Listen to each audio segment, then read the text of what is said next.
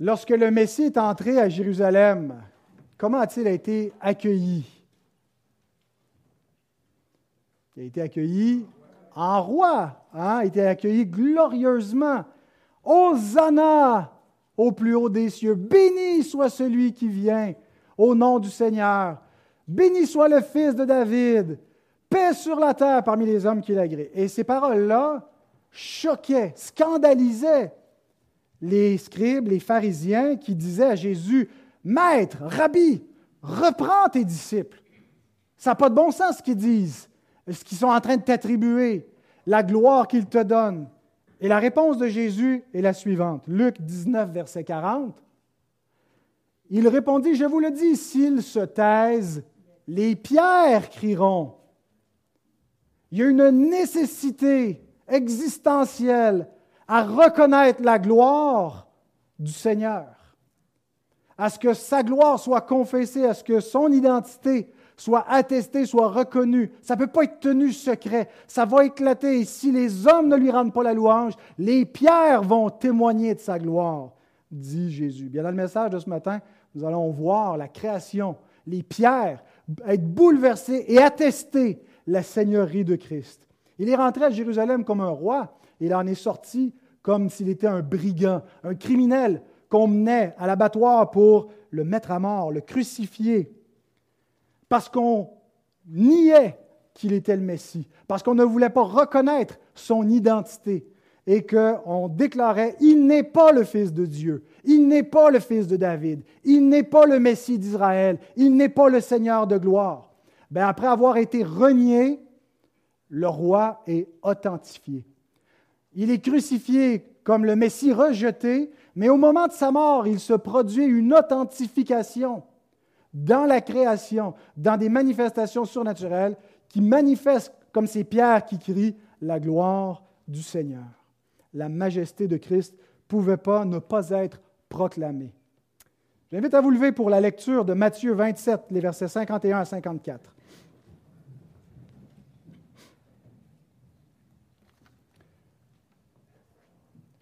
Le verset qui n'est pas affiché, le verset 50, nous avons vu Christ qui expire, qui meurt, qui rend l'esprit, qui meurt physiquement sur cette croix.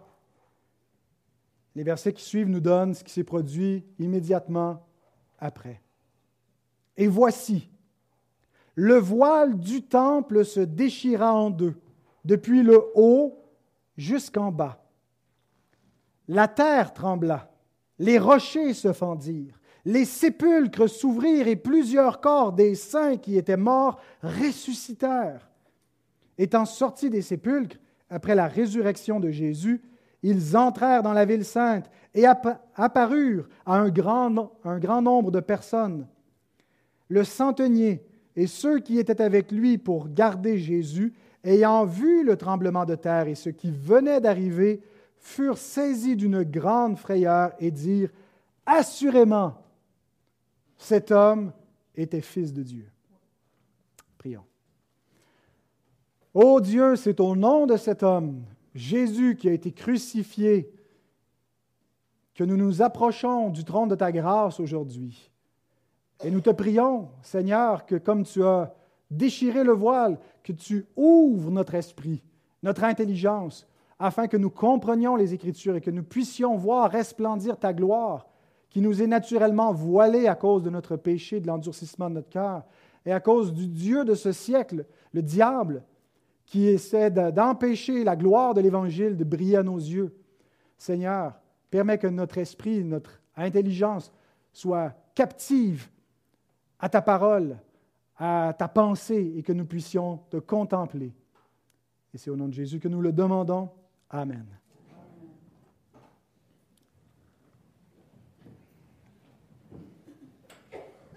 Voici le plan pour exposer le paragraphe que nous avons lu. Deux grands points. Le voile, pardon, les phénomènes surnaturels lors de la mort de Jésus. Euh, il y en a cinq, mais je les ai regroupés en trois. Donc le voile du temple déchiré, la terre et les rochers, les sépulcres ouverts et les saints ressuscités. Donc, nos trois sous-points pour examiner ces phénomènes surnaturels et voir qu'est-ce qu'ils signifient, et la réaction des soldats romains en dernier lieu. Donc, la mort de Jésus est un événement puissant qui a eu un effet retentissant. Ce n'était pas une mort comme n'importe quelle autre mort naturelle. C'était la mort de la mort dans la mort du Christ. C'était une mort surnaturelle, la mort de Dieu fait homme.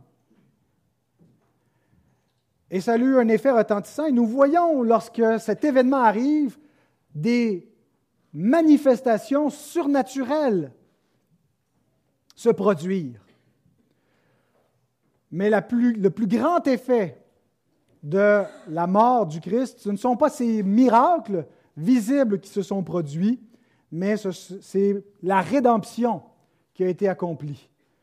L'effet et l'écho de sa mort continuent à se répercuter au travers de l'histoire. Vous en êtes même le fruit.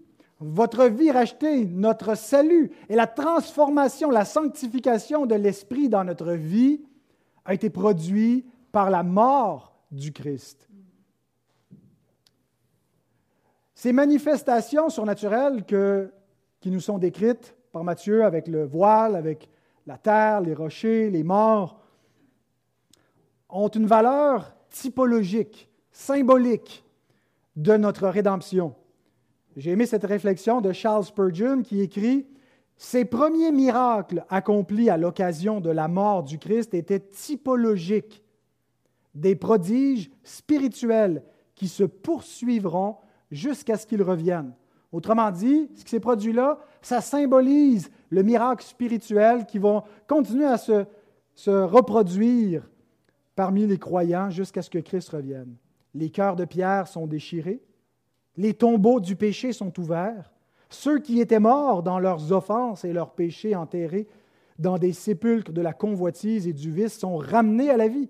Ils sortent d'entre les morts et ils entrent dans la ville, la nouvelle Jérusalem. Comme les miracles de Christ avaient une valeur spirituelle, il ouvre les yeux des aveugles parce qu'il est la lumière du monde. Il ressuscite les morts parce qu'il est la résurrection et la vie. Il purifie les lépreux, c'est ce que nous sommes. Nous sommes des impurs qui ont été purifiés au contact du Christ. Ben, ces miracles aussi ont une valeur typologique. Et ici, Spurgeon surtout les associe avec ce qu'on appelle en langage théologique l'ordo salutis, c'est-à-dire l'application du salut ou l'ordre du salut dans notre vie. On est passé d'avoir un cœur de pierre, avoir un cœur qui a été rouvert, qui a été déchiré pour que Dieu y fasse éclore sa grâce. On est passé de la mort à la vie. Donc, l'application spirituelle du salut dans notre vie, l'ordo salutis. Mais j'aimerais surtout m'attarder, en particulier avec le premier de ces signes, sur ce qu'on appelle l'historia salutis. Non pas l'application personnelle du salut dans notre vie, mais l'accomplissement historique du salut. Et le premier donc de ces signes, c'est le voile du temple déchiré, qui n'est pas un événement anodin. Il y a une raison qui euh, s'explique lorsqu'on considère toute la, la fresque de l'histoire de la rédemption, depuis la première promesse après la chute dans le Jardin d'Éden, aller jusqu'à ce moment où Christ meurt en croix et sa résurrection, où notre salut est accompli. Nous avons donc une, raison, un symbolisme avec ce voile et pourquoi il se déchire à ce moment précis de l'histoire. Donc le voile est dans le temple. Et le temple est euh, extrêmement important pour toute l'économie de l'ancienne alliance, la vie du culte, tout se passe au temple, tout est centré au temple. Pourquoi? Parce que le temple, c'est la maison de l'Éternel. Alors le temple symbolise la présence de Dieu parmi les hommes. Mais paradoxalement, ce temple indique, oui, la présence de Dieu, mais en même temps l'exclusion des hommes de la présence de Dieu. Dieu est au milieu de son peuple, mais ils ne peuvent pas s'approcher. Et donc, ils peuvent venir jusqu'à un certain point, mais il y a un point de rupture où ils ne peuvent pas venir en présence de Dieu.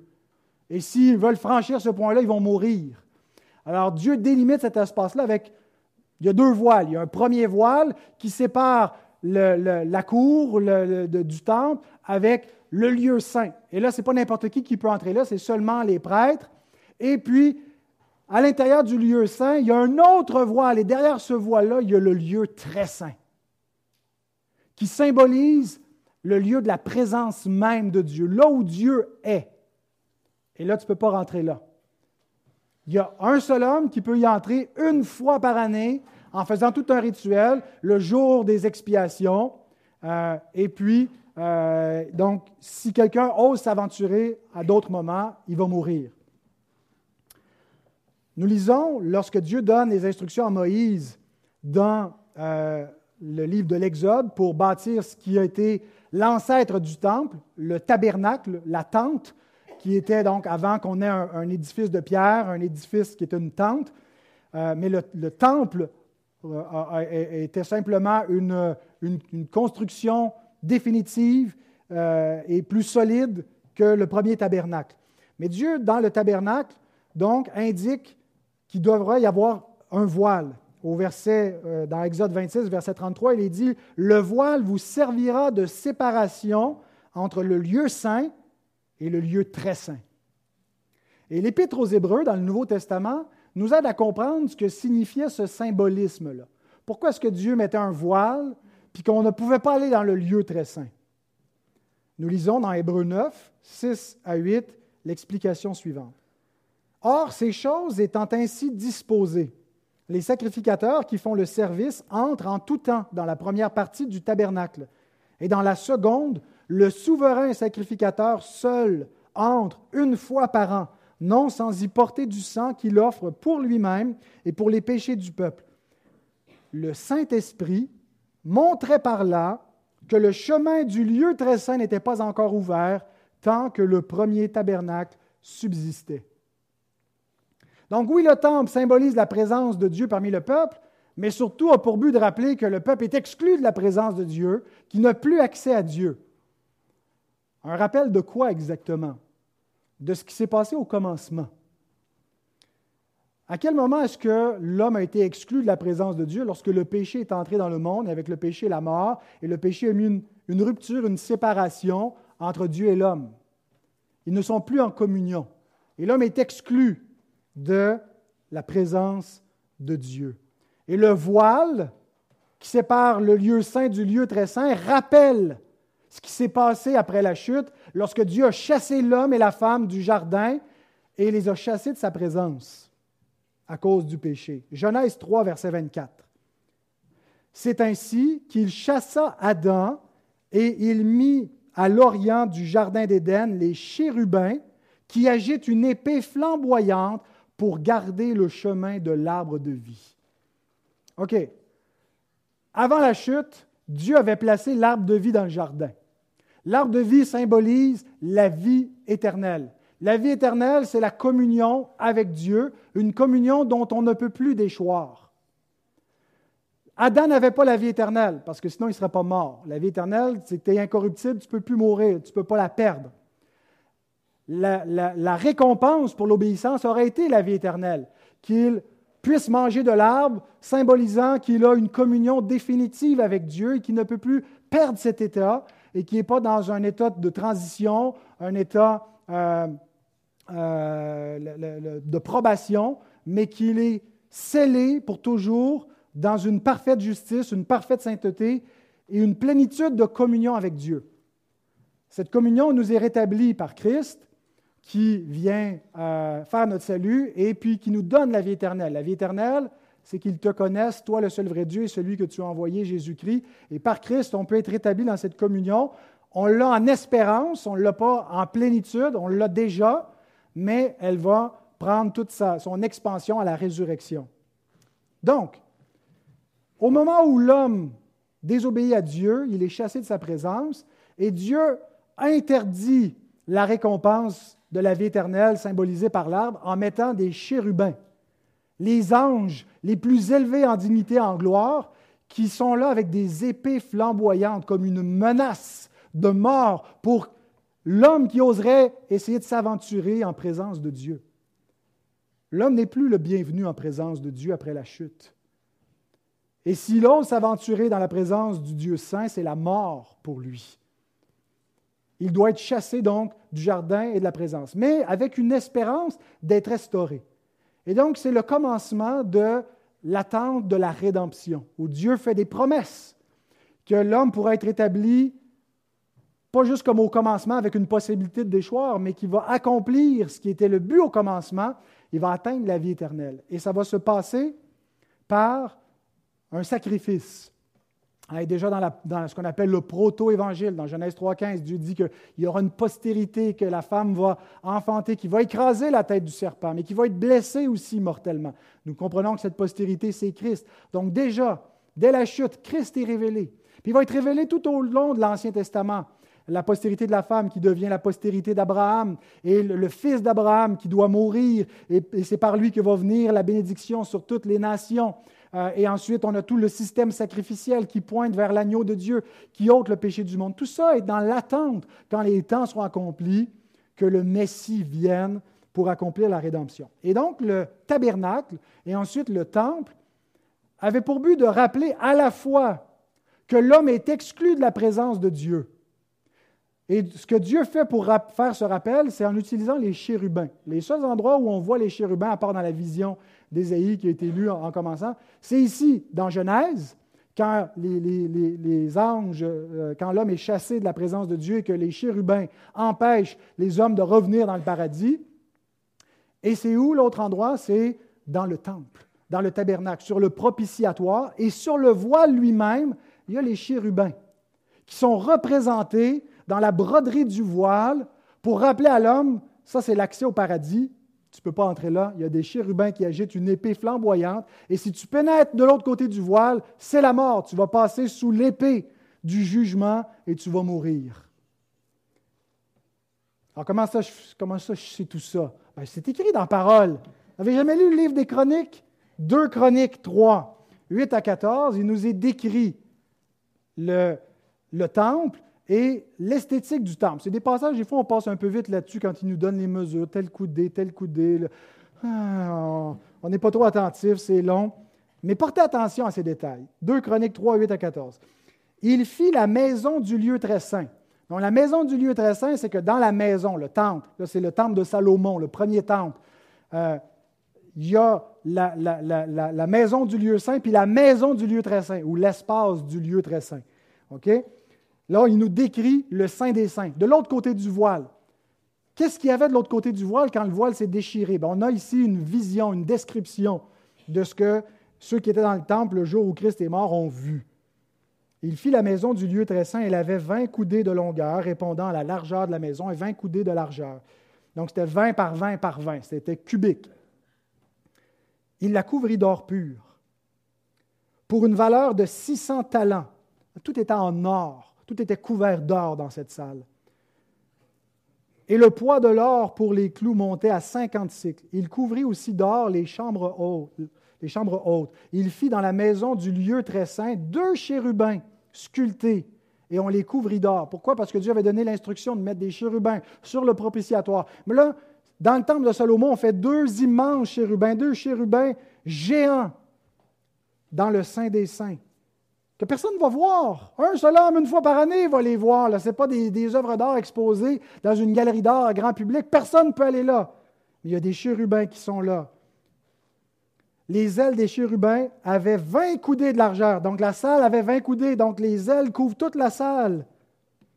L'aile du premier, longue de cinq coudées, touchait au mur de la maison, et l'autre aile, longue de cinq coudées. Fait que cinq coudées, cinq coudées, cinq coudées. On a les quatre ailes et les deux chérubins se touchent et touchent les murs. Donc, c'était vraiment ce qui était imposant, la vision de ces chérubins, qui rappelle les chérubins au commencement, lorsque l'homme a été chassé de la présence de Dieu, et qui sont une menace de mort. L'aile du second chérubin, longue de cinq coudées, touchait au mur de la maison, et l'autre aile, longue de cinq coudées, joignait l'aile du premier chérubin. Les ailes de ces chérubins déployés avaient vingt coudées. Ils étaient debout sur leurs pieds, la face tournée vers la maison. Mais là, on ne sait pas qu'il y a des chérubins parce qu'il y a un voile qui sépare ce lieu-là. Mais pour nous dire, on va indiquer qu'est-ce qu'il y a de l'autre côté du voile. Il fit le voile bleu, pourpre et cramoisi et de byssus, et il y représenta des chérubins fait que sur le voile, il y a des chérubins. Pourquoi? Pour rappeler, tu ne rentres pas là. Ils agitent une épée flamboyante.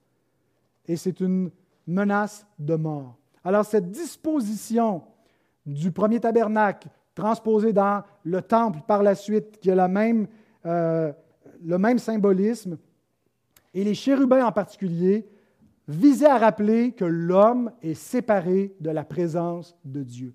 Pourquoi ça va mal dans le monde? Pourquoi ça va mal dans ma vie? Parce que l'homme est séparé de Dieu. Parce que l'homme est rebelle à Dieu, parce que l'homme n'est plus en communion avec Dieu, parce que l'homme a choisi la mort plutôt que le Dieu de vie, le Dieu vivant.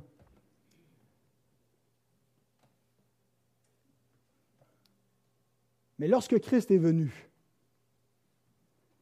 il est venu passer sous l'épée flamboyante du jugement de Dieu et a été frappé de mort. Le juste pour les injustes. Le Dieu homme qui a une valeur infinie, qui subit la mort comme un châtiment pour punir le péché, quel a été l'effet de cette mort? Le voile s'est déchiré. Ce n'était pas un petit voile, ce n'était pas une petite voilure. Hein, c'était une épaisse broderie. Dans le commentaire de John Gill, il passe plusieurs paragraphes à nous décrire, d'après toutes ses recherches sur les pratiques chez les, Juifs dans le Second Temple. Puis là, on a une espèce de tissu d'un pouce d'épais. Ça ne se déchire pas comme ça. Mais il s'est déchiré en deux à ce moment-là. Pourquoi? L'Épître aux Hébreux nous donne l'explication? Hébreux 10, 19 et 20. Ainsi donc, frères, nous avons au moyen du sang de Jésus, une libre entrée dans le sanctuaire. Par la route nouvelle et vivante qu'il a inaugurée pour nous au travers du voile, c'est-à-dire de sa chair. Le voile dans le temple est juste symbolique. Ce n'est pas le vrai lieu de la présence de Dieu, c'est une représentation du tabernacle céleste. C'est dans les lieux spirituels. Et le vrai voile qui a été déchiré, c'est la vie du Christ, qui a subi ce châtiment, et sa chair a été brisée. Et qu'est-ce que ça a eu pour résultat? De nous redonner non seulement accès, mais un libre accès à Dieu lui-même, à la présence de Dieu. Pas pour venir avec une terreur qu'on va être châtié sous l'épée flamboyante qui nous menace de mort, mais pour être accueillis, tous pécheurs autant que nous sommes.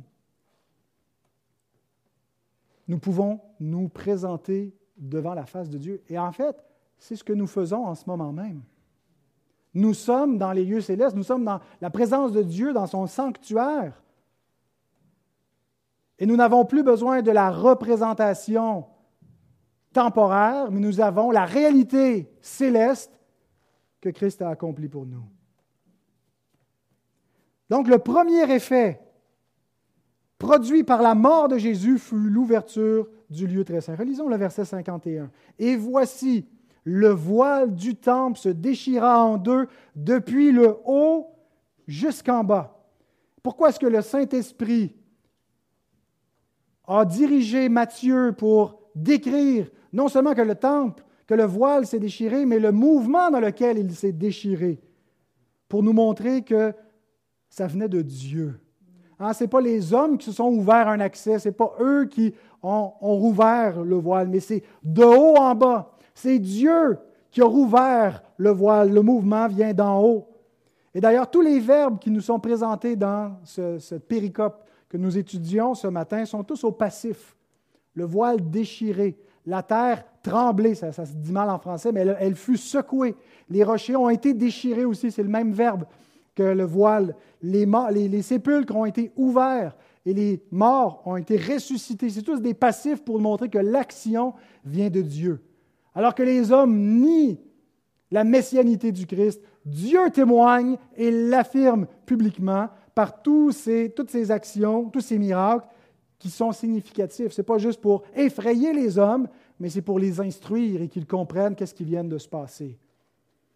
Alors, qu'est-ce qui vient de se passer? L'accès au paradis. L'accès à Dieu lui-même est rétabli. Et c'est uniquement par Jésus qui est le chemin, la route unique. Il n'y a pas d'autre chemin. Christ est le seul chemin qui nous redonne l'accès à Dieu et conséquemment la vie éternelle. Et concrètement, ça veut dire que maintenant, nous pouvons nous approcher de Dieu. Jean 4, 21, Jésus a un entretien avec une femme samaritaine. Il dit, où est-ce qu'on doit adorer? Vous, vous adorez Jérusalem, votre montagne, sur votre mont, mais nous, nos pères ont adoré ici sur, sur cette montagne, en Samarie, sur le mont Garizim. Et Jésus dit, l'heure vient, ce n'est plus ni sur cette montagne ou sur cette autre montagne que vous allez adorer, mais en esprit, en vérité. Jésus instaure une révolution dans l'adoration, qu'on ne sera plus à, l'ère du temple, des sacrifices et de l'ancienne alliance, mais qu'on passe à l'ère de la nouvelle alliance, qu'on va adorer Dieu en esprit. C'est plus important le lieu où nous sommes, mais c'est tous ceux qui sont régénérés parmi toutes les nations et qui, sur la base de l'évangile de Christ, vont s'approcher de Dieu.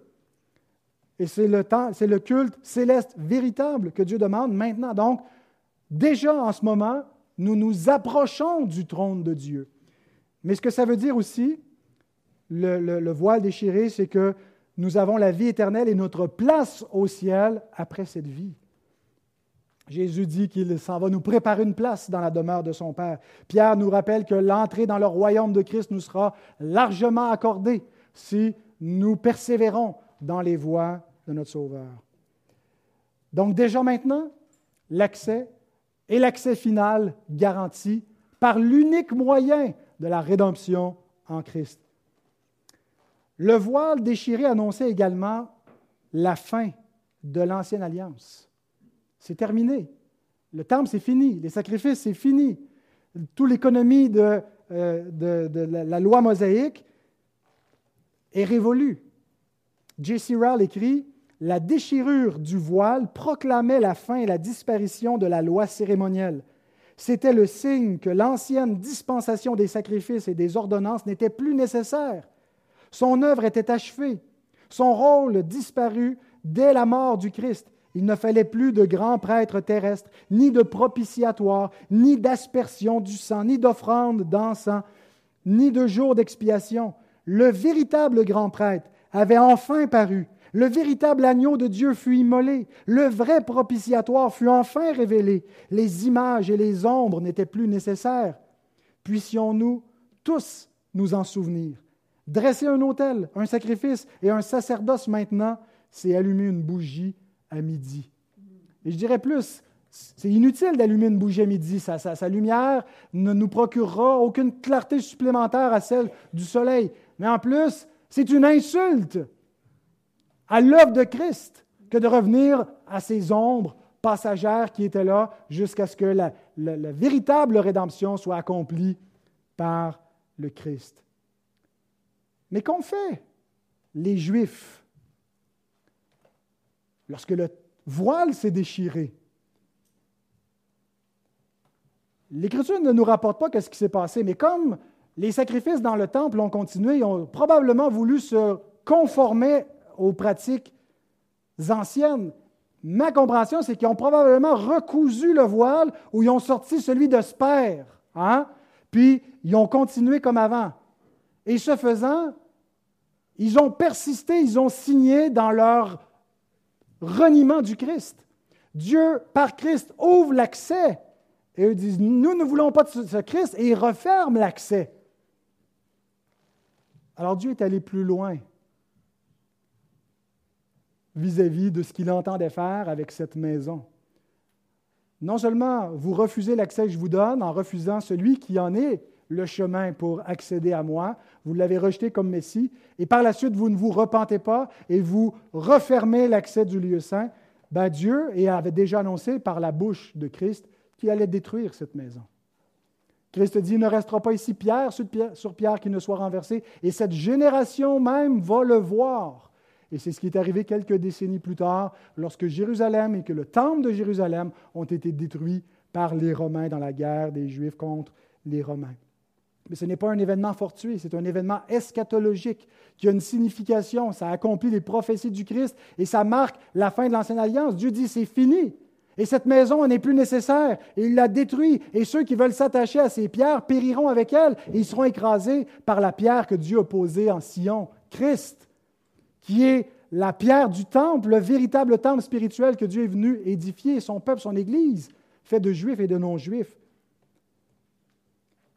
Donc le voile du temple qui se déchire symbolise à la fois la rédemption, mais le jugement pour ceux qui refusent cette rédemption. Tout comme la sortie d'Égypte lors de l'Exode était à la fois une rédemption pour Israël et un jugement pour les Égyptiens, c'est au travers d'un jugement sur Israël que Dieu a donné le salut aux nations. C'est ce que nous dit Paul dans Romains 11, versets 11 et suivants. Que leur chute, l'endurcissement du peuple juif, a donné l'ouverture aux gentils, aux païens, pour entrer dans le royaume de Christ. Or voilà pour la signification du voile du temple déchiré. Plus rapidement, les autres signes, la terre et les rochers. Euh, la terre rend témoignage. La terre trembla, les rochers se fendirent. Et si on regarde le symbolisme dans l'Ancien Testament, lorsque la terre tremble, généralement, c'est un présage de la colère divine. Il y a beaucoup de passages qui pourraient être cités à cet effet dans les psaumes, mais euh, j'ai retenu seulement ces deux prophètes, Jérémie et Naoum, euh, qui nous disent L'Éternel est Dieu en vérité, il est un Dieu vivant et un roi éternel. La terre tremble devant sa colère et les nations ne supportent pas sa fureur. Donc la terre tremble devant quoi? Devant la colère de Dieu comme Jésus a fait une colère dans le temple, et donc il montre que la colère de Dieu est sur cette maison. Et à ce moment-là, le peuple qui s'endurcit, qui rejette le Messie, et on a vu les ténèbres sur le pays, et maintenant nous voyons la colère de Dieu par ce tremblement de terre sur le pays, et sur toute âme d'homme qui rejette le Christ. Naoum 1, 5 et 6. Les montagnes s'ébranlent devant lui et les collines se fondent. La terre se soulève devant sa face, le monde et tous ses habitants. Qui résistera devant sa fureur? Qui tiendra contre son ardente colère? Sa fureur se répand comme le feu et les rochers se brisent devant lui. Lisez l'Apocalypse. Lorsque l'agneau va se lever de son trône, la terre, les rochers, les montagnes s'enfuient devant sa face. Les habitants de la terre sont terrorisés. Ils disent Qui va nous cacher devant la colère de l'agneau Ils disent aux rochers et aux montagnes Couvrez-nous, cachez-nous devant sa face. Donc c'est un présage qui indique la colère de Dieu. Mais en même temps, lorsque nous voyons dans l'Ancien Testament parfois les rochers être fendus, c'est aussi un signe de bénédiction. Lorsque le peuple, par exemple, est assoiffé, qu'il n'y a pas d'eau, que Dieu fend le rocher, qu'est-ce qui arrive? Le rocher est fendu, il en coule de l'eau. Et nous avons non seulement ce, témoignage passé, mais des prophéties futures d'Ésaïe qui voient la rédemption messianique à venir comme un rocher fendu d'où va jaillir l'eau, Ésaïe 48, 21 et ils n'auront pas soif dans les déserts où il les conduira. C'est des promesses de restauration où Dieu dit, je vais chasser mon peuple dans les nations, et c'est ce qui est arrivé avec l'exil d'Israël, mais je vais les ramener, ils vont marcher dans le désert, et le retour de l'exil était euh, symbolique de Dieu qui va appeler parmi toutes les nations son, peuple. Nous sommes donc ces pèlerins appelés parmi les, peuples où nous étions dispersés, adorant des idoles. Et un bon moment Dieu nous appelle et on chemine dans le désert. Et qu'est-ce qui arrive? Il va faire jaillir pour eux l'eau du rocher. Il fendra le rocher et l'eau coulera. Donc, la terre qui tremble, les rochers qui sont déchirés ou fendus, à la fois un signe de jugement et de rédemption. Ensuite, les sépulcres ouverts et les saints ressuscités. Versets 52 et 53. Les sépulcres s'ouvrirent et plusieurs corps des saints qui étaient morts ressuscitèrent. Étant sortis des sépulcres après la résurrection de Jésus, ils entrèrent dans la ville sainte et apparurent à un grand nombre de personnes. Les sépulcres sont ouverts. Ça nous indique que la mort qui engloutit beaucoup d'hommes se fait engloutir. Elle ne peut plus retenir ses captifs. Hein, les sépulcres s'ouvrent et donc symboliquement, ceux qui sont, gardés, ceux qui sont enfermés dans les sépulcres, vont avoir le, champ libre pour sortir de la mort. En fait, c'était aussi ce qui était prophétisé, que, ce que serait la rédemption. La rédemption serait la mort de la mort, le séjour des morts qui n'est jamais euh, satisfait, hein, qui n'est jamais euh, assez rempli à satiété. On peut en envoyer à l'infini des âmes. Ben, un jour Dieu va en faire ressortir les âmes. C'est ce qui était prophétisé dans Ésaïe 25, 7 à 8.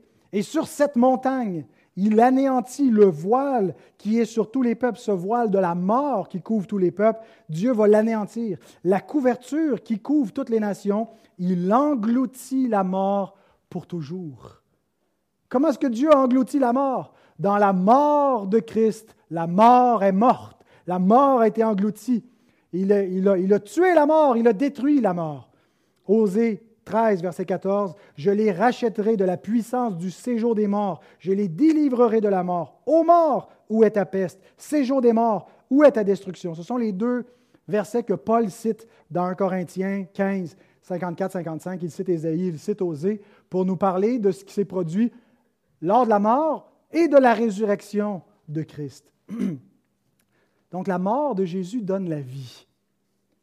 J'ai trouvé euh, bien, euh, bien formulé cette affirmation des commentateurs Davies et Allison.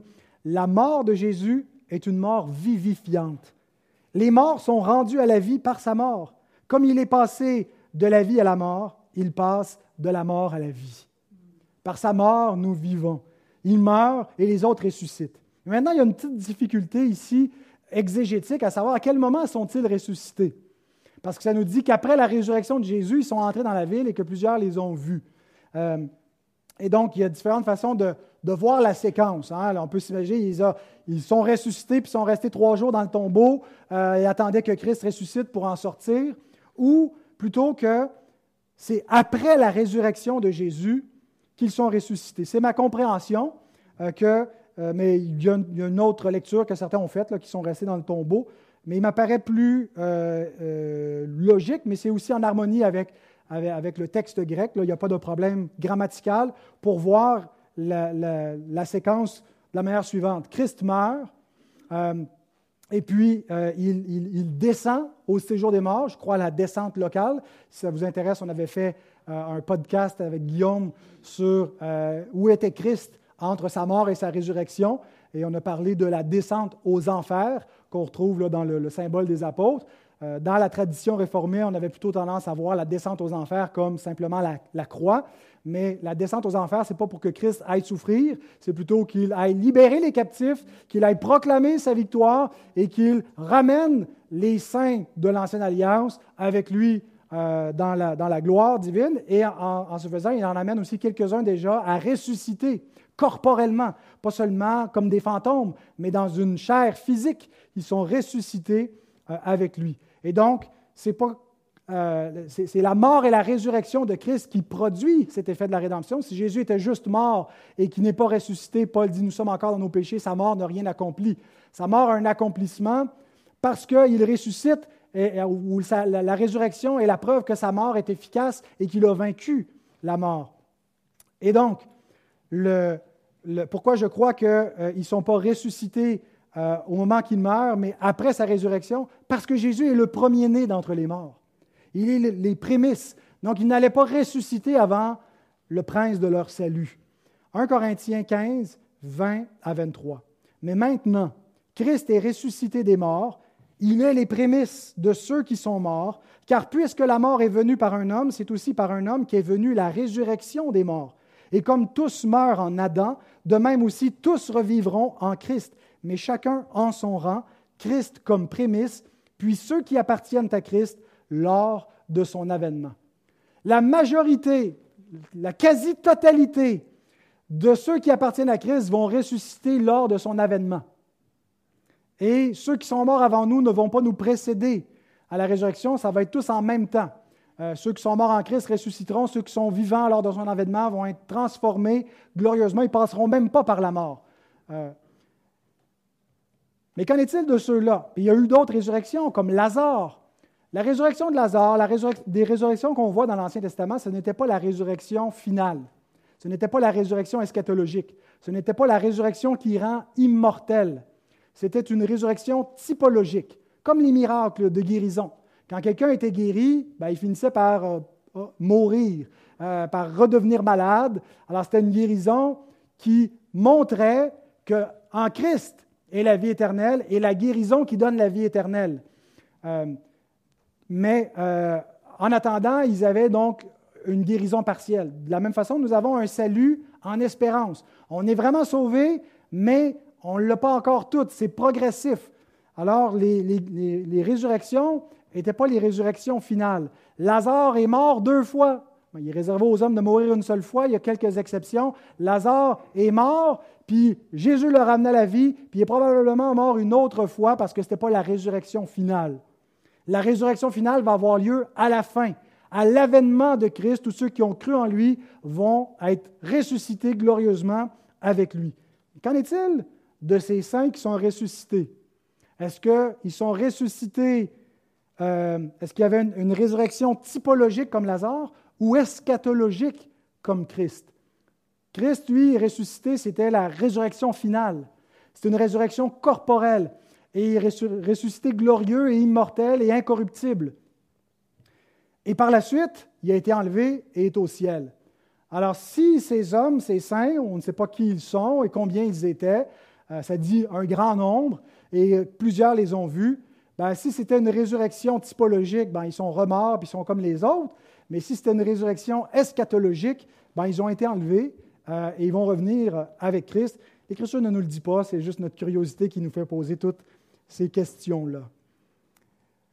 Mais ce que ça nous montre, c'est que tous ceux qui attendent la résurrection, tous ceux qui l'attendaient avant Jésus et tous ceux qui l'attendent depuis, dépendent de la résurrection de Christ pour ressusciter eux-mêmes. L'espérance des saints de l'Ancien Testament, c'est qu'il y a quelqu'un qui descendrait dans le séjour des morts et qui les en ferait remonter. Dans l'Ancien Testament, la mort a quelque chose d'effroyable. Pourquoi? Parce qu'on descend, on ne monte pas.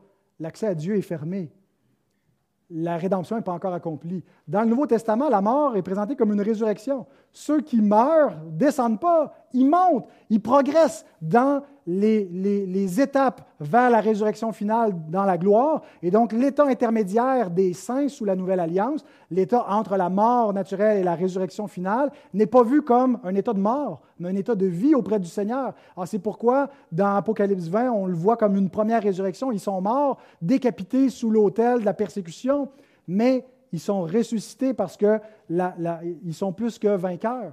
Ceux qui meurent en Christ, ceux qui sont, dont on fauche la vie, ceux qui supportent ces persécutions dans le monde, ce n'est pas les perdants, c'est les gagnants. Nous sommes plus que vainqueurs, peu importe ce qui nous arrive. Pourquoi? Parce qu'on appartient à un roi immortel et nous sommes nous-mêmes déjà immortels en espérance par notre union à lui dans l'attente de la résurrection corporelle.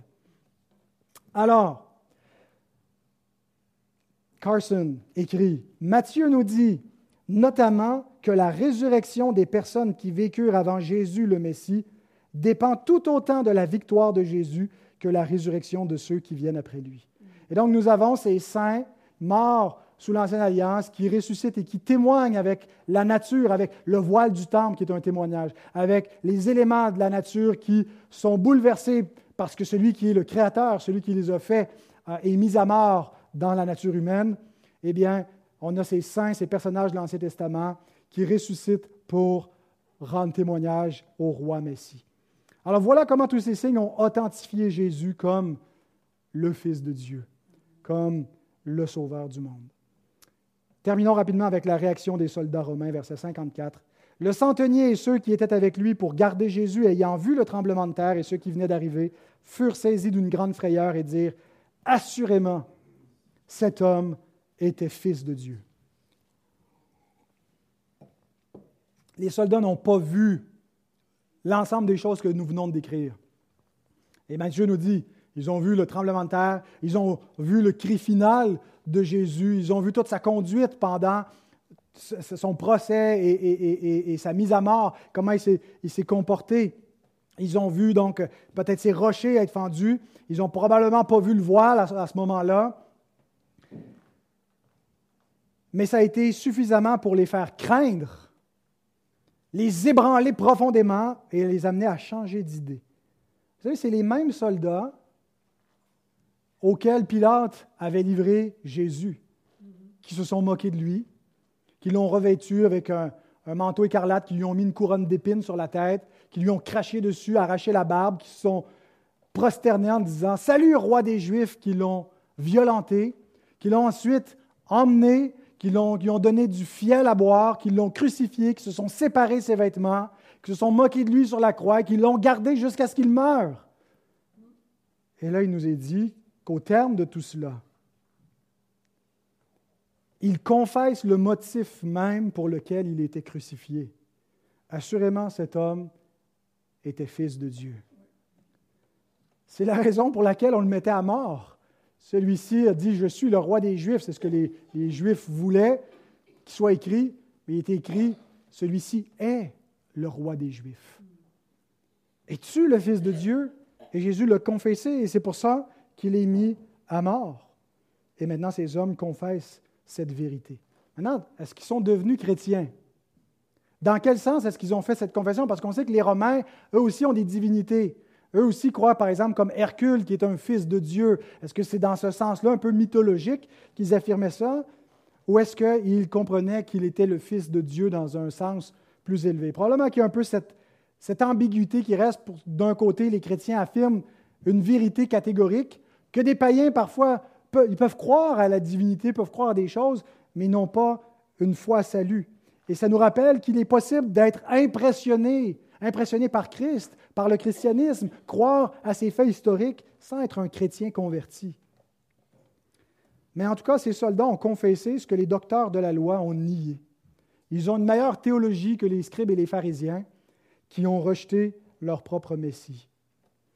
Et un parallèle intéressant qu'on peut faire entre la mort, la naissance et la mort de Jésus, les deux grandes fêtes du calendrier chrétien, Noël et Pâques, que nous célébrons, ben, ces deux événements ont été, été d'abord honorés par des païens.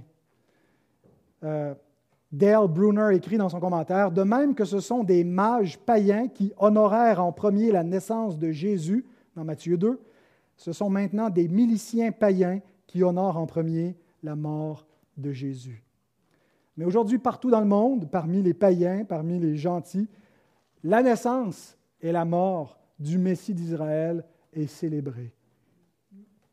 Maintenant, pour vous personnellement, individuellement, lorsque vous contemplez le spectacle de, cette mort, qu'est-ce que vous concluez à propos de Jésus? Ultimement, c'est la seule question qui compte. Qu'est-ce que vous concluez concernant cet homme qui a été mis à mort? Qu'est-ce que vous faites de ces témoignages? Comment recevez-vous ces affirmations et cette description? Voici comment vous devriez les recevoir d'après un des témoins de la mort de Christ qui a attesté toutes ces choses. Jean, son disciple, écrit au chapitre 20 de son évangile, verset 31. Mais ces choses ont été écrites afin que vous croyiez que Jésus est le Christ, le Fils de Dieu, et qu'en croyant, vous ayez la vie en son nom. Croire, ça ne signifie pas seulement croire que ces choses sont arrivées pour vrai. Mais croire signifie croire pourquoi elles sont arrivées. Accepter ce qu'elles signifient et placer toute sa confiance, conséquemment à ce qu'on dit croire, en Christ pour son propre salut. Je comprends que c'est uniquement sa mort et sa résurrection qui me sauvent. Je comprends pourquoi ces choses sont arrivées et je comprends comment uniquement cet événement de rédemption peut me sauver. Et la parole de Dieu te dit, si tu crois cela, tu es sauvé. Tu as la vie en son nom. Tu as en ce moment même accès à Dieu en sa présence. Prions. Seigneur, nous te bénissons pour ta parole vivante et nous t'avons demandé de nous éclairer en commençant. Nous te prions encore, Seigneur, de convaincre nos cœurs par tout ce que nous avons entendu, que nous puissions, comme Marie, la mère de Jésus, garder dans notre âme toutes ces vérités sur notre Sauveur, les repasser, les méditer, et qu'elles puissent diriger notre vie, qu'elles puissent nous affecter, nous amener, Seigneur, à te rendre un culte qui te soit toujours plus agréable. Et c'est au nom de Jésus même que nous te le demandons. Amen.